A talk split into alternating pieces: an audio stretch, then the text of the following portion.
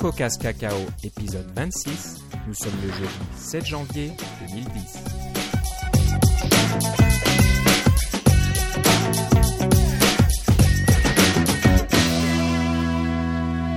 Bonjour et bienvenue dans ce nouvel épisode de CocoCast Cacao. Euh, comme d'habitude, toujours fidèle au poste, avec moi j'ai Philippe Casgrain. Comment ça va Philippe? Ça va très bien, et toi Philippe? Ça va bien. Euh, on est en forme, on a passé de bonnes fêtes. Euh, bah, on va commencer déjà à souhaiter une bonne et heureuse année à tous nos auditeurs. Ah oui. On va être poli.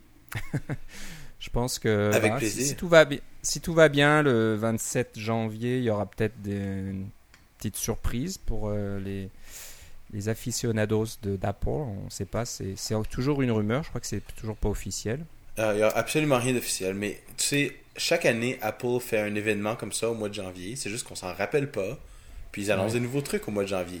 Donc, euh, c'est pas, euh, c'est pas nouveau, mais c'est juste que c'est la panique et on remarquera que c'est pas Apple qui fait les rumeurs. hein. Il y a peut-être une fuite en quelque part on- qu'on a- on- dont on a entendu parler, mais c'est toute la presse qui en parle. Alors nous, on n'en parlera pas plus que ce soir. On va en parler après. Hein, quand ça sera Ouais. passé, on vous dira, euh, bon, il y a ces, ces trucs-là, mais on va éviter de faire dans la spéculation, je pense. Hein? Voilà. Bah, moi, ma spéculation, puis je l'ai dit depuis longtemps, ça sera quand même, pour moi, dans, dans le domaine de- du livre électronique. Voilà. Hmm. J'en dis pas plus. Peut-être ça fera plus de choses. Hmm. je pense que l'application centrale, ça sera euh, révolutionner les livres élec- électroniques. hein. Moi, moi, ma spéculation, c'est que ça va être un nouveau iPhone. Voilà. Bah, on va voir. Tiens, prends les paris. Ouais, c'est ça. Une bière et hop. Voilà. Voilà. Bah, si vous avez d'autres idées, euh, vous, nous, vous nous en ferez part. Mais voilà. C'est tout ce Oui, on a aura probablement le temps d'en parler avant le prochain épisode. Ah, au prochain épisode, d'ailleurs, si tout va bien. Ouais, juste avant ou Ah, on va voir, on va peut-être s'arranger. Ça tombe juste le, le même jour, si ça se fait, on verra bien. Mhm. Allez, on va tout de suite aller dans, dans les nouvelles euh, qui nous intéressent. On va revenir sur un- une librairie ou un environnement. oui, non, je vais- j'appelle ça une librairie dont on vous a parlé euh, pendant l'épisode 24, qui s'appelle Z-Sync de Marcus Zara. Donc c'est euh, cette librairie qui permet, euh, si je comprends bien, de synchroniser des... J'aime pas dire bases de données, mais des... Oui, on va dire des Bah, bases des de données. données Oui, oui, c'est ça, des, des données core data entre l'iPhone et le Mac. Et entre Donc, deux la Macs dernière-. Et entre deux Mac. Et peut-être entre deux iPhones. Ça, je sais pas trop. Ah, je sais pas essayé. Et euh, on vous disait la dernière fois que Marcus Zara avait annoncé euh, cette librairie. Mais euh, il l'avait pas encore mis. euh, Il l'avait annoncé pour le mois de janvier et il a tenu parole. Il a tenu parole, donc il l'avait pas mis à disposition. Et ça y est, maintenant, si vous allez sur GitHub, vous trouverez ZSync. Donc allez sur github.com, faites une recherche pour ZSync et vous tomberez dessus. Je l'ai pas essayé personnellement. Je sais pas si toi, Philippe, tu as eu le temps de regarder. Euh, ben, je l'ai regardé rapidement, mais j'avoue que j'ai pas de, de, de code, de code figure pour ça encore, alors j'ai pas pu l'essayer, mais je sais que c'est un problème euh, qui est vraiment pas facile à résoudre, celui de la synchronisation. On pourrait avoir entendu Brent Simmons en parler. Brent Simmons de NetNewsWire, là, qui fait de la synchronisation de vos, euh, de vos fils RSS entre, entre plusieurs lecteurs, entre plusieurs ordinateurs. C'est un problème difficile. Alors d'avoir euh, une solution comme ça qui va être ouverte à tout le monde, je, ne peux que qu'encourager ça. Puis je suis sûr que dès que j'en aurai besoin, je vais, je vais y aller et, j'espère que fidèle à mon habitude, je vais y contribuer aussi. Parce que j'ai euh, l'habitude de contribuer au projet open source comme ça quand j'y parte, quand je m'en sers euh, pour pouvoir euh, faire bénéficier tout le monde de, de, mes des petites améliorations que je peux y trouver. Là. Euh, je suis sûr que dès que je vais en avoir de besoin, je vais pouvoir l'utiliser et avoir, encore être amélioré avec le temps. J'ai- C'est une solution que beaucoup de monde ont- dont beaucoup de monde ont besoin. Et puis je suis content Oui. qu'il y en ait une qui soit, euh, euh, pour utiliser un grand mot, canonique, qui, qui peut, qui peut devenir la, la référence si on veut. Là. Euh, Bah, sachant que Marcus Zara est, est plus ou moins l'expert en la matière. Il a quand même écrit un livre entier sur Core Data, donc il s'y connaît pas mal. Et, dire, probablement qu'en dehors de Apple, c'est c'est une des personnes qui s'y connaît le plus en core data. Voilà. Il, s'est vraiment spécialisé là-dedans et son livre est très bon. Mm. Euh, je ne l'ai pas encore lu moi-même, mais on, on a des amis communs là, qui, qui ont le livre et qui euh, l'ont trouvé très bien. J'ai hâte de mettre la main sur le livre moi aussi. Parce qu'on on partage les livres, on est, on est un peu radin. voilà. on a notre petit club de, de livres, de lecture. C'est ça. Voilà, donc ZSync est disponible, code source disponible. Donc allez voir ça, c'est certainement très intéressant euh, si vous en avez besoin. Et puis si vous n'en avez pas encore besoin, je pense que c'est toujours du code intéressant à regarder là-dedans. Donc voilà, c'était un peu notre euh, nouvelle du jour, rappel euh, suite à l'épisode 24. Donc on voulait commencer par ça. deuxième outil qui s'appelle Magic Hat. Alors comme son nom ne l'indique pas trop, c'est une interface graphique pour Class Dump. Donc euh, on a parlé de Class Dump déjà euh, euh, dans cette émission il y a quelques temps. Donc c'est un outil en, ligne de commande qui permet d'afficher les, classes utilisées dans une application sur Mac. J'imagine qu'on peut faire ça sur iPhone si on a un petit peu euh, piraté son iPhone, j'imagine. C'est ça, il faut faire un jailbreak pour son iPhone. Un jailbreak. Mais voilà, donc euh, apparemment, euh, il y a une interface graphique. Alors, Philippe? Alors, avant que vous pensiez que c'est simplement une interface graphique où on fait des clics et on obtient un class dump, c'est pas exactement ça. C'est plus que la, sortie de class dump est un peu rébarbative. Alors, Magic Hat, ce que ça fait, c'est que ça emballe tout ça dans un pour générer un paquet de fichiers HTML qui sont reliés les uns les autres. Donc, vous avez une une belle interface sur la sortie de ClassDump. Euh, donc c'est plus facile à lire, c'est plus facile à présenter, c'est plus facile à suivre les références, c'est plus facile à voir les différences entre les différentes versions, etc. Euh, de, des, des, frameworks dont vous avez fait les dumps ou des choses comme ça, ou des classes dont vous avez voulu voir le contenu. Euh, c'est juste... c'est plus beau et c'est vraiment facile à utiliser. Donc si vous avez déjà regardé Class Dump et vous avez dit Ah, comment je fais pour m'en tirer avec toute cette sortie puis essayer de comprendre. Puis j'aime pas ça lire des fichiers .h directement. Ben, avec, euh, avec, avec Magic Hat, pardon, vous pouvez avoir une belle, euh, belle présentation. Puis évidemment, comme c'est des fichiers HTML et CSS, vous pouvez les modifier un petit peu pour qu'ils soient à votre goût. Et voilà, vous avez euh, presque une documentation déjà écrite sur ce que vous voulez. Mmh, ouais, ça, ça, serait pratique ça. Oui. pas seulement regarder le, code des autres un petit peu là, de, mettre son fouiner là-dedans, mais aussi peut-être d'un peu documenter vos propres programmes automatiquement comme ça. Pas mal, ça. Même pas une sorte de voilà, une sorte de documentation technique avec. ça c'est une bonne idée.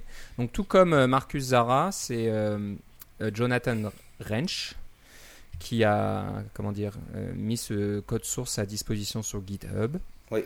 Et là aussi, vous faites euh, une recherche sur Magic Hat et vous tomberez dessus. Euh, le source est disponible. Donc, euh, il suffit de le récupérer, de le compiler, et puis voilà, vous pouvez jouer avec. Oui. Donc, un, deuxième outil très intéressant. Et on va passer encore à un autre outil. Donc, aujourd'hui, c'est un peu la journée des outils. C'est un outil un, peu plus simple, je pense, sans grande prétention, mais qui est bien pratique pour les développeurs d'applications iPhone, surtout quand il est temps de publier votre application sur l'App Store. Et si vous voulez euh, fournir des copies d'écran pour montrer comme, euh, comme votre application est jolie, c'est pas toujours évident parce que euh, pour ceux qui ne le savent pas, l'App Store demande un certain format, une certaine taille pour les copies d'écran d'iPhone. Et si vous ne le faites pas, si vous ne suivez pas les règles, votre application sera rejetée. Et c'est ça qui est embêtant parce que, par exemple, il y, a des règles sur les dimensions, mais aussi il faut euh, ne faut pas avoir de barre des de barre d'état hein. en haut de votre iPhone, de votre iPod, il y a une petite barre noire avec euh, l'heure et le réseau Wi-Fi, etc. Là, vous pouvez pas euh, avoir ça dans vos copies d'écran. Alors, si vous faites une copie d'écran toute simple à partir de une prise d'écran toute simple à partir de votre iPhone, je pense qu'on appuie sur le bouton Home et le bouton Power en même temps et ça crée une copie d'écran dans vos photos ben, vous récupérez cette image-là. Ensuite, il faut l'ouvrir dans votre logiciel d'image préféré, que ce soit Acorn ou, Photoshop ou, Painter. Et vous enlevez les 20 pixels du haut et, vous enregistrez ça en format PNG. C'est long, c'est fatigant. Il faut brancher son iPhone. Il faut. Euh, bon, il y a un paquet de trucs qu'il faut faire. Avec ça, vous pouvez faire la capture d'écran directement sur le simulateur. Euh, et euh, il va faire automatiquement pour vous les le mettre à la bonne taille, le mettre dans le bon format, enlever la barre des menus, etc. C'est, j'ai trouvé ça, c'est, très simple, mais c'est aussi très utile. Ça va vous sauver tellement d'étapes, là. Euh, faut, mhm. Ça vaut pas la peine de s'en passer. Et euh, donc, on n'a pas, on pas nommé l'outil, ça s'appelle iPhone Simulator Cropper.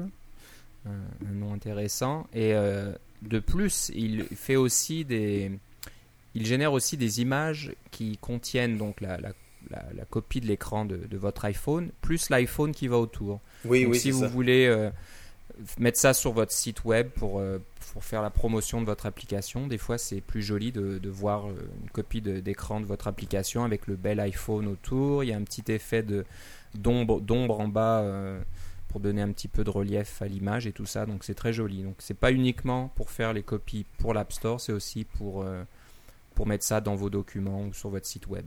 Oui, oui. Donc euh, ouais, c'est tout gratuit et faut, faut, faut en profiter. Donc ça vient du site curioustimes.de, un site allemand, et ça s'appelle encore iPhone Simulator Cropper. Euh, parlant d'App Store, euh, Apple a sorti une petite note technique qui euh, nous explique comment euh, créer des liens vers l'App Store qui soient un petit peu plus euh, facile à lire, on va dire, et peut-être facile à se souvenir par rapport à ces fameux liens euh, qu'on voit déjà avec un code dedans. Euh, C'est impossible de toute façon de s'en souvenir, il faut, faut le voir quelque part. Apple a fait un, bel effort là-dessus pour euh, donner l'accès à, à, à ces applications sur l'App Store en utilisant des, des adresses beaucoup plus simples. Oui. Donc, euh, Philippe, tu veux peut-être donner un exemple? Ben, c'est ça, comme par exemple, moi, si vous, vous allez voir mon application Daylight sur le App Store, ben, vous allez avoir un, un URL euh, qui, qui est euh, itunes.apple.com, barre oblique webobjects, barre oblique mzstore.woa, barre oblique machin machin avec un code. Euh, bon, c'est sûr que je vais mettre ça sur ma page web parce que vous pouvez cliquer dessus. C'est un- un- une adresse unique si on veut. Mais si je voulais le mettre sur une carte d'affaires, ça marcherait pas. Ouais. Si je voulais le dire à quelqu'un au téléphone, ça marcherait pas. Puis même si je voulais le coller dans un email, euh, ça fait un peu, c'est un peu rébarbatif J'aime pas tellement ces URL euh, euh, autogénérés avec des, des, identificateurs uniques, etc. Euh, c'est pas vraiment génial. J'aimerais bien avoir quelque chose qui a mon nom ou mon application dedans, etc. Alors, euh, ce qu'ils ont fait, c'est qu'ils ont formalisé une règle qui était déjà un peu là. Ça, ça marchait avant, mais c'était pas publicisé. Et là, maintenant, c'est publicisé dans une note technique. Donc, ça va marcher, on espère, jusqu'à la fin des temps. Là, mais enfin, ça va marcher quand même plus longtemps. Quand ça devient documenté, euh, ça devient quelque chose qui est, euh, qui est entretenu par Apple. Puis, ça- ils s'engagent à le faire fonctionner euh, le plus longtemps possible. là. Il faut qu'il y ait vraiment une bonne raison pour que ça fonctionne pas. Bref, je décris. L'URL devient tout simplement itunes.com. Hein, il n'y a même plus de itunes.apple.com. On enlève le Apple, c'est juste itunes.com. Barre oblique apps, apps, pour dire que c'est une application. Et ensuite, si votre, appli- votre nom d'application est suffisamment unique, euh, moi, mon, mon nom, c'est Daylight. Alors, Daylight, c'est un mot relativement commun, ça fonctionnerait pas, mais si vous aviez un- une application euh, spéciale, par exemple, euh, euh, je ne sais pas, oui, ou Hockey Tweet, pour prendre celui de, de notre ami de notre ami Mark. Euh, Oui. Hockey Tweet, c'est un nom qui, qui n'existe pas ailleurs sur le App Store. Quand vous faites une recherche de App Store de Hockey Tweet, vous tombez directement dessus. Alors, vous pouvez simplement dire barre oblique le nom d'application. Mais si vous voulez aller avec un petit peu plus de détails et de certitude, vous mettez le nom de votre compagnie. Puis dans mon cas, ben, c'est mon nom de famille, c'est mon, mon prénom et mon nom. Alors, C'est Philippe Casgrain en un seul mot. Barre oblique le nom d'application. Et ça, c'est sûr que ça va marcher parce que il n'y a pas personne qui a cette combinaison-là, à part moi, d'avoir le nom de compagnie plus le nom d'application. Là, on s'entend qu'il n'y a pas plusieurs applications du même nom dans la même compagnie. Euh, et ça simplifie beaucoup les adresses. C'est facile à dire, c'est facile à se rappeler. Si vous rencontrez quelqu'un et que vous devez lui dire, il va le noter sur un sur euh, un bout de papier parce que vous l'avez rencontré au restaurant, c'est facile. Euh, c'est c'est beaucoup plus mémorable. Je trouve que c'est une très bonne idée de la part de Apple de, de publiciser cette information-là pour les développeurs. Très bien. Non, c'est une bonne idée. Donc, euh, c'est bon à savoir parce que c'est vrai Ouais. que c'est pas. C'est pour ça qu'on vous le dit. Moi, je- voilà, j'en avais pas entendu parler avant, donc. euh, Oui. Euh, Si jamais- ceux qui sont abonnés au, euh, au programme de développeurs Apple, comme, comme nous, comme toi, euh, on a, il y a un, un fil RSS maintenant des nouvelles euh, du App Store. Et puis ça vient de sortir, je crois, il y a deux ou trois jours, cette information-là dans le fil RSS. Mais ça fait peut-être deux semaines, euh, juste après le, le- le dernier enregistrement que j'ai vu cette, euh, cette note technique-là. Mais ça commence, à, ça commence à se répandre un petit peu, puis on espère qu'on va faire notre, notre part pour répandre ça aussi. Mhm. Tu vois, je l'avais pas vu passer, donc euh, ça tombe bien. Euh, une autre chose euh, gratuite aussi, bah, c'est en version bêta, mais c'est quand même gratuit. Ça vient de O'Reilly, qui est un éditeur de livres bien connu. C'est un livre qui, se- qui parle de la programmation en 3D sur l'iPhone. Donc c'est un livre en bêta qui est gratuit chez O'Reilly. J'ai pas le nom de l'auteur devant les yeux, je vais vous trouver ça rapidement, j'espère. De Philip Rideout. Ah, un autre Philippe, si c'est tu sûrement connais. bon. non, je le connais pas bon. personnellement. Ok. Donc, euh, t'as as eu le temps de regarder un peu le, Oui, oui. Le oui. PDF Euh, euh, en fait, c'est pas un PDF, c'est un HTML. Il n'y a pas de PDF, c'est vraiment juste les ouais. pages web en HTML. Et puis, euh, euh, j'ai pu le regarder. Il est incomplet, hein. Je pense que ça va jusqu'au chapitre 7. Mais j'ai lu le chapitre 1 à 4, puis j'ai- regardé rapidement sur le chapitre 7. Et puis, euh, ce qui est arrivé, c'est que euh, j'ai commencé à le lire et j'ai j'ai dû- j'ai été obligé d'arrêter.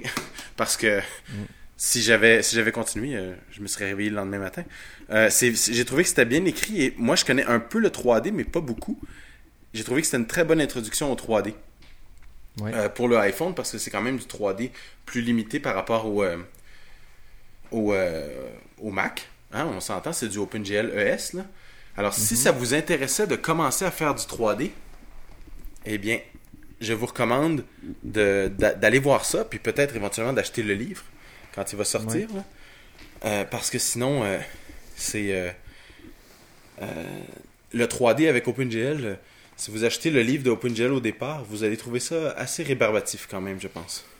Ouais. Je suis en train de regarder là, pendant que tu parles, je regarde un petit peu le... des chapitres du livre. Et c'est Ouais, vrai qu'on perd un peu ma vu. connexion sonore parce que je me suis déplacé, mais c'est pas trop grave. Ouais, ouais. Donc, non, non, ça a l'air pas mal du tout. hein. C'est très complet, il y a tout un tas d'exemples. Et puis en Ouais. plus, c'est des exemples assez euh, attra- attrayants. C'est pas... Il y a certains livres où les exemples sont un peu, euh, un peu tristes, là, pas, pas très intéressants. Là, Ouais, donne c'est ça. euh, Oui, c'est ça, j'ai trouvé bien. C'est vraiment. On voit que c'est un livre, de- ça va être un livre de qualité. C'est ce qu'ils Ouais. appellent des livres en bêta. Euh, Quand le livre va, être, va être sorti au, euh, sur les rayons, là, euh, imprimé, à ce moment-là, la version bêta ne sera plus disponible gratuitement en ligne.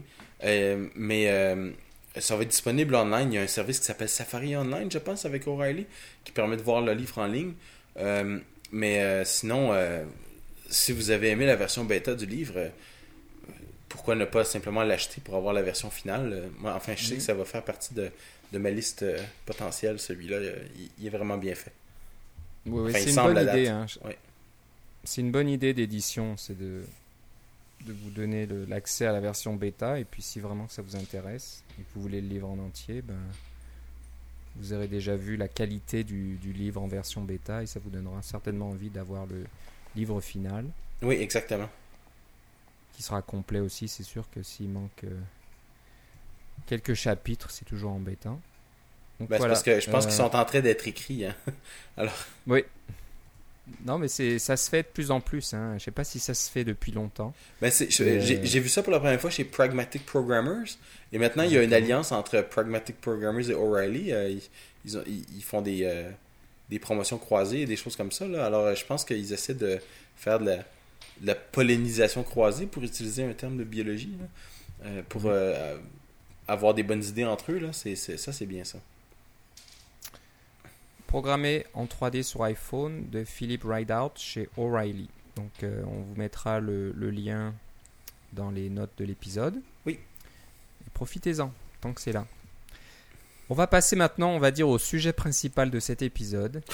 Euh, je crois qu'on en avait parlé aussi dans, dans un épisode précédent. que tu, euh, C'était suite à une question d'un auditeur sur les différentes techniques de traduction dans, dans les applications. Donc, comment traduire euh, une application pour qu'elle fonctionne en plusieurs langues.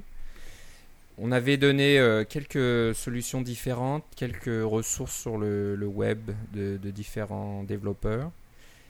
Et Philippe, tu nous avais dit que toi, tu avais, ta, ta solution que tu Oui. utilisais euh, dans tes applications et que tu allais en parler. Oui.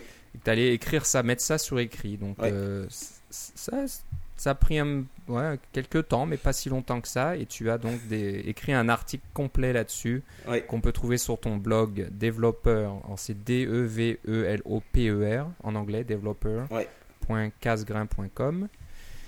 Et euh, ben, comme tu es l'expert en la matière, je vais te laisser nous présenter cette solution. Ouais, alors pour la petite histoire, on avait reçu un email le 26 septembre de l'an dernier. Et puis on en avait parlé le 22 octobre de l'an dernier, hein, de cette de, de- des différentes techniques. Et puis moi j'avais déjà mentionné que j'avais la mienne qui était qui était en place, mais je l'avais pas, comme tu dis, je l'avais pas documenté. C'est fait. Euh, J'espère que la plupart des auditeurs sont déjà allés sur mon blog pour aller le voir. Mais si vous l'avez pas fait ou si vous avez juste euh, pas eu le temps, je comprends ça très bien, euh, allez faire un tour pour aller voir la, description complète. Mais je, je fais le tour de, de deux ou trois techniques de, de traduction. On parle pas de traduction automatisée, là. Euh, on parle pas d'aller sur euh, Google Translate et obtenir une traduction euh, anglaise de votre, de votre texte en français ou japonaise ou etc. Mais on parle plutôt d'une méthode qui vous permet de faire des traductions de qualité. Donc, vous avez des, des- soit des traducteurs qui peuvent être vous-même ou, ou qui peuvent être euh, des traducteurs externes qui vont faire une traduction d'un fichier qui ne contient qui contient surtout du texte euh, et qui contient des choses qui sont facilement identifiables comme étant du texte et surtout qui, qui contient tout le texte à traduire. Euh, par exemple, euh, si vous envoyez un fichier HTML à quelqu'un pour qu'il en fasse la traduction, eh bien, n'importe quel traducteur qui, qui vaut son, son salaire va savoir qu'on ne traduit pas ce qu'il y a dans les, entre les crochets. hein. On ne traduit pas le code HTML, on traduit juste ce qu'il y a entre ce qui est vraiment de, les- les- les- les caractères à traduire. Alors, si vous envoyez un fichier dans ce genre-là, ça va bien. Ce que j'ai essayé de générer avec ma technique, c'est des fichiers qui sont comme ça, où oui, il y a des codes de contrôle à l'intérieur qui décrivent quelle est la position des différents. Qu'est-ce qu'on est en train de traduire Est-ce qu'on est en train de traduire un bouton Est-ce qu'on est en train de traduire un, bloc de texte Est-ce qu'on est en train de traduire un, tooltip là C'est euh, ces petits, ces petits fenêtres accessoires qui apparaissent de temps en temps. Est-ce qu'on est en train de traduire un menu? Oui, il y a ces codes de contrôle-là, mais c'est évident, tant pour vous qui allez recevoir le fichier à la fin et allez devoir l'intégrer dans votre programme, que pour le traducteur, que c'est des choses auxquelles on n'a pas besoin de toucher. Donc, alors que quand on ouvre un fichier euh, NIB ou un ZIB, euh, on ne sait pas qu'est-ce qu'on doit toucher. des fois, on touche des trucs par accident aussi. On défait des connexions ou on, en fait, on, ou on refait des connexions qui sont pas rapport et on, on a des ZIB qui ne marchent plus. Euh, donc, ma technique, que je ne décrirai pas dans le podcast parce que ça serait quand même assez long, mais en détail, mais très rapidement, tout ce que ça fait, c'est que on extrait toutes les chaînes de caractères traduisibles depuis un fichier zip maître, qui est généralement le fichier en version anglaise, hein, parce que Xcode, quand on, commence, il nous fait des fichiers euh, en, version anglaise, puis des fois c'est, enfin pour moi, puis je soupçonne pour quand même pas mal de personnes, vu que les langages de programmation sont, en pseudo-anglais finalement, euh, on, on commence par la version anglaise du, du logiciel, et puis à partir de ce fichier maître, si on veut, euh, ce, fichier zip dans lequel il y a toutes les connexions, dans lequel il y a toutes les chaînes de caractères à traduire, etc. On extrait les chaînes de caractères et on copie le fichier de chaîne de caractères anglais dans notre autre langue, par exemple en français, par exemple en japonais, par exemple en italien. On a fait autant de copies qu'on veut. Et on ajoute simplement un petit script qui utilise la version française du, euh, fichier de, de chaîne de caractères et la version anglaise originale de votre zib pour générer un zib français, un zib japonais, un zib italien euh, que vous allez euh, pouvoir intégrer dans votre, dans votre logiciel et hop, avoir une traduction euh, fiable et automatique à chaque fois. C'est un système que moi j'ai utilisé avec succès et j'ai le plaisir de dire que j'ai réussi à l'intégrer dans Murky, dont on a déjà parlé, le logiciel de, de contrôle des versions Mercurial, mais en version graphique, là, qu'on vous a déjà recommandé. Eh bien, si vous allez sur le site euh, de Bitbucket pour obtenir euh, Murky, vous allez voir qu'il y a une traduction française faite par euh, moi-même. Ben, enfin, je me suis basé sur des traductions d'autres personnes, mais j'en ai fait une grande partie. Et qui utilise cette technique-là de traduction. Il y a une version allemande qui s'en vient aussi pour Murky, et je crois qu'il y a une version japonaise qui s'en vient aussi. Mais ça, c'est des choses à, venir. Mais je suis content de voir que la technique dépasse ma propre utilisation. Ça commence à, être appliqué par d'autres personnes. C'est, j'ai pas inventé quelque chose de nouveau, j'ai juste mis différents morceaux qui étaient déjà euh, un peu partout sur le web et je les ai tous mis ensemble dans quelque chose de simple et qui, euh, à mon avis, fonctionne à tous les coups et à mon avis est, fiable et ne requiert aucune modification à votre, code source, contrairement à la méthode de, Will Shipley, euh, dont on a déjà parlé qui est documentée dans mon blog aussi. Donc, je vous conseille d'aller voir. Euh, si vous, pensez faire des traductions de logiciels, euh, ça peut être une, une bonne façon de le faire. C'est pas la seule façon, mais à mon avis, c'est une des meilleures façons. Donc ce qu'on peut faire, c'est d'exécuter ce script qui va extraire au tout début les chaînes de caractères qui se trouvent dans, le, dans les ressources, dans le, le XIB ou le NIB, c'est ça? Oui. On peut envoyer ça au traducteur. Lui, il va mettre, euh, je sais pas, en, en face de la, chaîne en anglais, il va mettre la, chaîne dans, sa, dans, dans la langue à euh, Oui, mais ça, c'est parce que quand on fait des fichiers, des traductions, il y a deux sortes de, de fichiers de traduction. Le premier qui est un, un fichier euh, qui s'appelle en anglais, qui s'appelle localizable.strings, qui est un fichier avec la valeur en anglais égale la valeur en la nouvelle langue. Alors ça, c'est déjà quelque chose qui existe. Vous n'avez pas besoin de ma technique pour faire ça. C'est quelque chose qui existe, qui est supporté par les API de Apple. C'est comme ça que tout le monde fait. Mais c'est seulement valable pour des textes euh, quelconques. Pas des textes qui sont intégrés dans des zib. Euh, c'est sûr que si vous avez un zib qui a aucun texte dedans et que vous remplacez tout en runtime, ça va marcher aussi. Vous pouvez utiliser seulement ça. En fait, la technique de Will Shipley, c'est à peu près ça. Euh, moi, ma technique, c'est un hybride. Il y a ce fichier localizable.strings qui existait déjà avant, que vous avez probablement déjà si vous avez fait des traductions. Mais pour localiser les zib eux-mêmes, euh, là, c'est de, créer une version euh, des strings qui, sont contenus dans ce zib-là puis qui évidemment au, départ est en anglais parce que vous avez développé votre zib en anglais, ou au départ est en français, ça n'a aucune importance comment vous le faites, vous adapterez le script à votre, à votre, euh, logiciel. Mais c'est ce qui est différent, c'est que ce fichier de strings-là, euh, c'est pas exactement comme localizable.strings parce qu'il il va être rempli juste de strings en anglais. Et puis là, il va falloir remplacer en place les strings anglais par des strings euh, français, ou italiens, ou espagnols, ou japonais. Ok. Bah là, je, je, regarde, tu vois, sur. Euh, en plus, c'est intéressant parce que je regarde l'article sur ton blog et je vois mhm. que les commentaires ne sont pas de n'importe qui. Hein. Je pense oui, que cette solution a.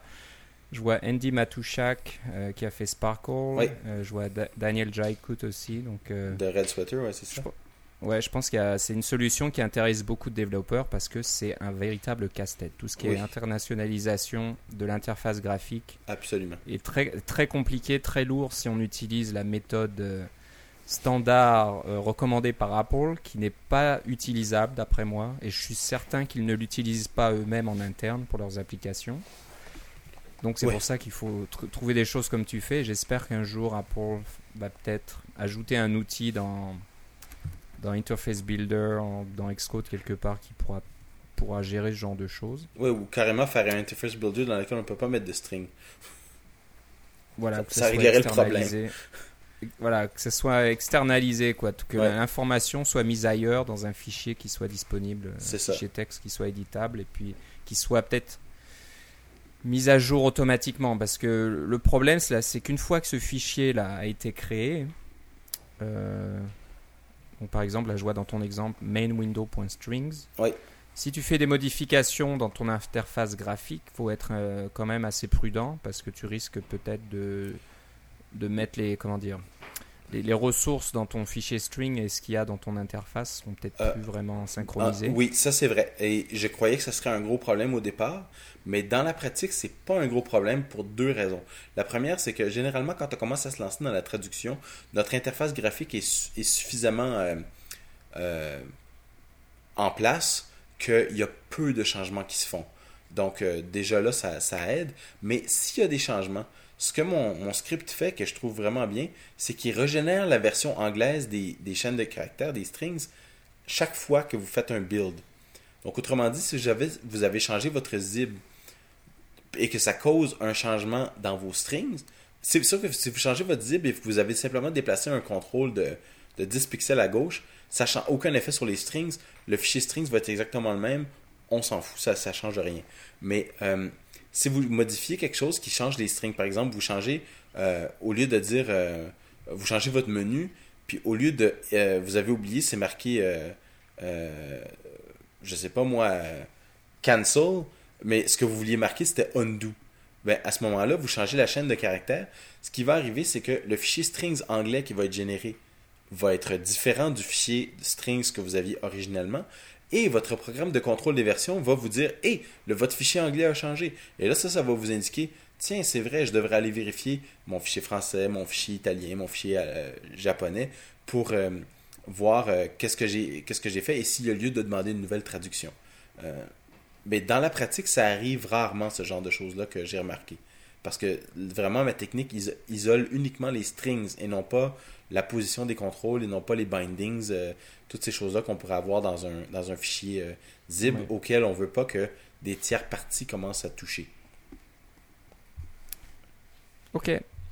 Donc, euh, ça bah, ton, ton, commentaire déjà nous, nous, fait, nous rappelle qu'il faut utiliser un, un système de contrôle de code source. Oui. c'est carrément indispensable. Oui, tout à fait. Donc, si vous, le, si vous le faites pas encore, euh, faites-le tout de suite avant de penser à, faire euh, toute euh, traduction de votre application. Et si vous le faites pas encore, parce que c'est le premier podcast que vous écoutez, d'accord, revenez en arrière et allez écouter les autres podcasts où on parle de Mercurial. C'est ce que vous prendrez. Et si vous ne le faites pas encore et que vous nous écoutez depuis le début, eh bien, écoutez-nous avec un peu plus d'attention, s'il vous plaît. Voilà. Bah en tout cas, merci Philippe de, de, nous faire partager cette solution. Comme je te disais, il y a certains développeurs euh, qui, ont, qui ont vu euh, ton article et qui ont commenté. Donc il y a déjà pas mal de commentaires. Si vous, ça vous intéresse aussi, que vous voulez commenter, n'hésitez pas. Donc encore une fois, le blog de Philippe, c'est developer, d e v e l o p e r c a s g r i n.com. Mm. Tout un tas de, de, bons, de bons, articles euh, à trouver de Philippe. Euh, un jour, j'en ferai aussi un jour, on sait, on sait pas, mais bon. en attendant, allez voir euh, ceux de Philippe, de l'autre, de l'autre Philippe, pas moi. Bah voilà, je pense qu'on est arrivé au bout de nos, de, nos sujets pour aujourd'hui. Mhm. On vous remercie encore une fois de nous avoir écoutés, d'être si attentifs et fidèles. Euh, donc vous savez où trouver Philippe.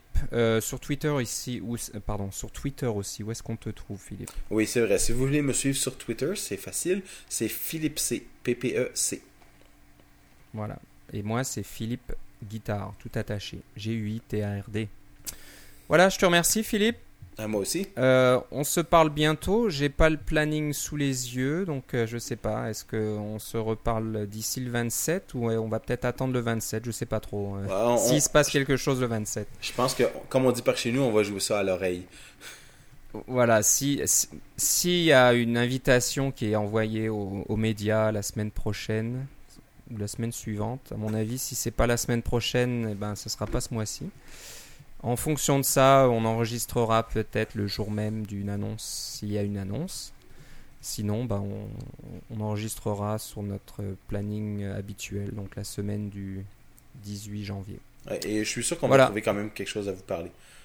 Et on, a, on a plein de sujets. Euh, il faut savoir que, que dans chaque épisode, on, bah, on fait le tri un petit peu. Donc, euh, si vous nous avez envoyé des questions ou euh, des, des, choses que vous vouliez qu'on parle, ben ça viendra, ça arrivera sur, dans la liste, mais malheureusement. En attendant, si vous avez si vous avez toujours des questions ou des commentaires, vous les envoyez à cacaocast à gmail.com. Et voilà. Et voilà. Je te remercie, Philippe. Et moi aussi. À la prochaine fois. Au revoir.